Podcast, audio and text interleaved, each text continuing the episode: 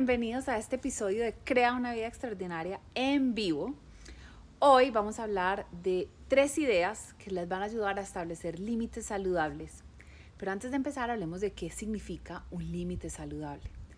Los límites saludables son reglas, eh, normas, como principios que nosotros seguimos para proteger nuestra integridad, para proteger lo que es más importante para nosotros, nuestros valores, nuestra familia. Entonces, por ejemplo, vamos a hablar de límites que ya existen en nuestra vida. Si ustedes ven acá en mi casa tenemos una cerca, ¿cierto? Hay un límite. Donde estamos, ese límite lo que le está diciendo a las personas es, esto es una propiedad privada. Y la gente al ver ese límite probablemente no se pasen. Y lo que está haciendo ese límite es protegiendo, ¿cierto?, nuestra casa para que nos sintamos seguros y demás. Entonces, los límites son como normas o reglas que nosotros creamos para proteger nuestra integridad, para proteger lo que es más importante para nosotros. Ahora, quiero compartirles tres ideas porque yo creo que hay mucha confusión con los límites. Y nosotros la primera confusión que hay es que nosotros creemos que los límites son para otras personas.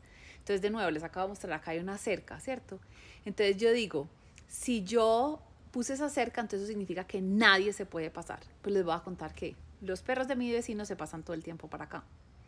Porque aunque está la cerca, los perros no saben que no se pueden pasar. O sea, ellos no entienden el concepto de cerca. Entonces, aunque hay una cerca y la puerta está cerrada, hay gente que cruza ese límite. O de pronto puede ser que alguien entró a un vecino a preguntar algo y pasaron por ese límite. Normalmente la gente lo respeta pero el límite está ahí como una señal, como una comunicación para los otros. Pero la que tengo que respetar y hacer respetar ese límite soy yo. En el momento que se entra, el perro cruza el límite, yo tengo que decirle, para afuera, no puedes estar acá. O tengo que llamar a mi vecino y decirle, oye, tu perro se está entrando, yo tengo dos gaticos y me da susto que de pronto les vaya a hacer daño. Tengo que reforzar ese límite. Entonces, los límites saludables los ponemos se los comunicamos a otras personas, pero los límites saludables son realmente para nosotros. Les voy a dar otro límite que probablemente muchas de ustedes tengan, y es que no me pegan. Físicamente nadie me agrede. Y si alguien me va a agredir físicamente, yo me voy a defender y voy a hacer algo para que eso no vuelva a pasar. Yo tengo que hacer respetar mi propio límite.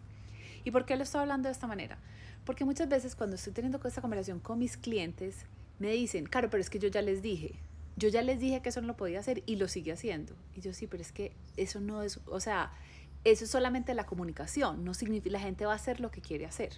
Entonces di como unos ejemplos muy drásticos y de pronto muy como obvios, pero hablemos lo que pasa en el trabajo. Mi jefe me escribe todos los fines de semana y quiere que yo trabaje todo el fin de semana. Y yo ya le dije que, que yo estoy súper cansada, que yo necesito el fin de semana, pero él me sigue mandando eh, emails. Entonces yo siempre le pregunto a mis clientes, ¿y tú los contestas? Sí, claro, yo los contesto. Entonces, ¿quién es la persona que está violando o rompiendo su propio límite? Mi cliente, que es la que está respondiendo los mensajes. Entonces, lo primero que tenemos que hacer es adueñarnos de que los límites son para nosotros. ¿Y cómo se vería el caso de mi cliente? Sería decir, jefe, no quiero que me mandes eh, mensajes por los fines de semana porque es mi tiempo libre entonces, yo lo que voy a hacer es que me voy a desconectar de email todo el fin de semana. Si tú me escribes, vas a tener que esperar a que el lunes yo te responda. Y el lunes es el momento que le respondes. No puedes decirle a tu jefe, no me envíes los emails el fin de semana, igual te los contestas. O sea, tú tienes que aprender a respetar tus propios límites.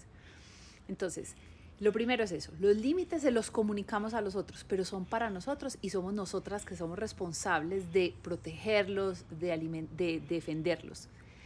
Hay una poetisa que me encanta de Estados Unidos que se llama Maya Angelou y ella una de las cosas que dice es que nosotros les enseñamos a las otras personas cómo tratarnos. ¿Y cómo lo hacemos? No solamente diciéndoles, ay, no, no me hables duro, sino diciéndoles, no, es que si tú me hablas duro, yo me voy a ir porque no voy a tener una conversación cuando tú estás gritando. O diciéndoles, esta es la última vez la oportunidad que te doy, si me vuelves a insultar, esta relación se acabó, porque es que yo no trato con personas que me insultan y de verdad tienes que cumplir esa barrera. Entonces esa es la primera idea que les quería decir, es que tú comunica los límites a los otros, pero somos nosotras las que hacemos respetar los límites. Lo segundo es la manera en que lo comunicamos, ¿cierto? No solamente como, hey, no quiero que me pegues, es, no, es que si tú me pegas, se acabó esa relación. Es que si tú me mandas un email el fin de semana, yo no te contesto hasta el lunes. es un límite, por ejemplo, que yo tengo muy claro con mi familia, es si yo estoy en una sesión de coaching, yo no puedo contestar el celular. Es más, pongo el celular en silencio y lo pongo lejos de mí. Entonces, si me llaman, el límite cuando lo pongo es, si me llaman y no contesto es porque estoy en una sesión de coaching. Cuando termine el coaching les devuelvo la llamada. Entonces, la manera en que comunicamos un límite es explicamos cuál es el límite y explicamos cuál es la consecuencia de si alguien se cruza ese límite. Ya veo que me están haciendo preguntas y me encanta y ya les voy a contestar. Y creo que la, tercera idea que les iba a decir tiene que ver con esta pregunta. Entonces voy a leer la pregunta. Dice así. ¿Cómo dejar de sentirte incómoda después de poner el límite? Pues por falta de costumbre me termino sintiendo súper incómoda hasta con el ojo tembloroso luego de haber dicho mi límite. Exacto. Y ese es el tercero. La tercera idea que tenemos es que parte de lo que tenemos que hacer es aceptar la reacción del otro. Establecer límites no se trata que se sienta todo súper bien y feliz y contento. Obviamente, tener una conversación con el jefe donde yo le voy a decir, oye, me estoy sintiendo quemada en el trabajo, necesito el fin de semana desconectarme, no hacer una conversación fácil, nos vamos a sentir temblorosos. Es decir, eh, no voy a contestarlo, yo voy a apagar, me voy a desconectar de mi email el fin de semana, yo te sigo contestando el lunes a primera hora, nos pone en riesgo, porque puede que a un jefe no le guste, puede que un jefe diga, no, esta, esta persona entonces no me funciona para mi empresa, puede que perdamos el trabajo. O sea, establecer límites sí tiene consecuencias. No voy a decir que no, lo que yo decía, si hay alguien que me grite y yo quiero mucho y le digo, si me vuelves a insultar, no voy a seguir hablando contigo, se acabó esta relación, yo estoy corriendo el riesgo de perder de pronto la relación con alguien que quiero mucho. Entonces, Lucía, tu pregunta de cómo dejar de sentirte incómoda, creo que es una pregunta muy buena, pero de pronto no es la pregunta que nos tenemos que hacer. Es, ¿cómo hago para estar bien con esta incomodidad? ¿Por qué voy a correr el riesgo? Y es porque, acuérdense lo que empecé diciéndoles, los límites los establecemos para proteger nuestra dignidad, para proteger nuestros valores, para proteger las cosas que son más importantes para nosotros. Y eso significa que cuando yo establezco un límite, estoy corriendo un riesgo puede haber que la otra persona diga, no, no estoy de acuerdo con tu límite y se vaya o me echen del trabajo o pase algo así. Pues estoy hablando de las cosas más, más, como más grandes que pueden pasar, pero puede ser que simplemente se molesten, ¿cierto? Como, sí, pues se molestaron y tengo que estar bien con eso. Entonces, el tercer, la tercera idea que les quería decir es eso, hay que aceptar y entender y asumir la reacción del otro, las consecuencias de establecer ese límite. Y ahí es donde tenemos que ponerle una balanza. O A, quiero seguir trabajando en esta empresa que, me, que, que estoy, pues, la, que lo que ellos me están diciendo es que tengo que contestar eh, emails todo el fin de semana y tengo que estar on todo el fin de semana y me siento quemada. O voy a tener estas conversaciones, van a sentirse incómodas, voy a establecer estos límites y puedo correr el riesgo de que de pronto este no es el trabajo para mí, me voy a tener que ir a otro trabajo. Pero es súper importante que tomemos esa decisión a conciencia en vez de decir como, ay, sí, es que mi, eh, porque esto es lo que pasa. No, es que mi jefe todo el día me escribe. No, es que yo no me puedo despegar del computador. No, es que yo no tengo un minuto libre. No, no, no. Tú eres la que estás creando esa realidad. De pronto porque no quieres sufrir otra consecuencia, pero entonces asúmelo así. No, me quiero quedar en esta empresa. Creo que este momento, esto es una, un trabajo súper importante para mi carrera profesional. Entonces voy a asumir que por un rato voy a trabajar los fines de semana, porque no me no, o sea, en esta empresa este límite no va con esta empresa. Entonces, yo no estoy diciendo que esto sea una conversación fácil, pero yo las quiero empoderar a que ustedes se den cuenta de que primero que todo los límites son para ustedes para protegerse, que la manera en que lo comunicamos el límite es si esto pasa, esto es lo que yo voy a hacer y que somos nosotras las que tenemos que respetar esos límites y que a través de respetar esos límites le enseñamos al otro cómo tratarlo. Les voy a contar otra anécdota. Ayer estaba hablando con otra de mis clientas que está en un proceso de negociación vendiendo algo que es muy importante para ella. Y hay gente que le ha hecho muchas ofertas, pero entre esas ofertas le han mandado ofertas muy malas. O sea, ella quiere mucho vender esto, o sea, está súper nerviosa, invirtió un montón en esto, quiere venderlo. Y hay un riesgo, o sea, si nadie se lo compre va a perder una plata significativa, o sea, es, es, es algo real. Pero cuando le han hecho ofertas, a veces le dicen, no, es que yo por ese precio no lo voy a vender, es que me parece muy poquito.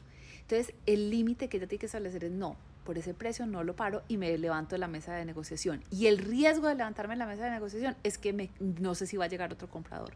Pero estoy en integridad diciendo, esto que yo hice, yo sé el valor de esto y no lo voy a regalar por nada. Prefiero tener que demorarme más tiempo, prefiero tener que seguir corriendo este riesgo a, a regalarlo por nada. Eh, otro límite que, por ejemplo, le pasó a otra clienta mía, eh, estaba saliendo con una persona y esa persona como que se le desaparecía de vez en cuando. Y entonces ella se empezó a sentir que si le decía, oye, no te me puedes desaparecer, o sea, si yo estoy saliendo teniendo una relación romántica con alguien, yo quiero saber que si yo le mando un mensaje, me va a responder y no que se me va a desaparecer ocho días y a los ocho días va a volver como si nada. En su mente ella empezó a pensar, no, si le digo esto, lo voy a perder. Y si le digo esto, es que yo estoy siendo muy needy, como dicen en inglés, que necesito mucho de su atención, es que, y se empezó a sentir insegura, hasta que hablamos y dijimos, ¿cuál es tu valor? Y dijo, no, yo quiero estar con una persona con la que yo sé que yo puedo contar, entonces le estableció ese límite y corrió el riesgo de que él dijera, no, yo no soy esa persona. O sea, si no te gusta que yo me pueda desaparecer, entonces no está bien.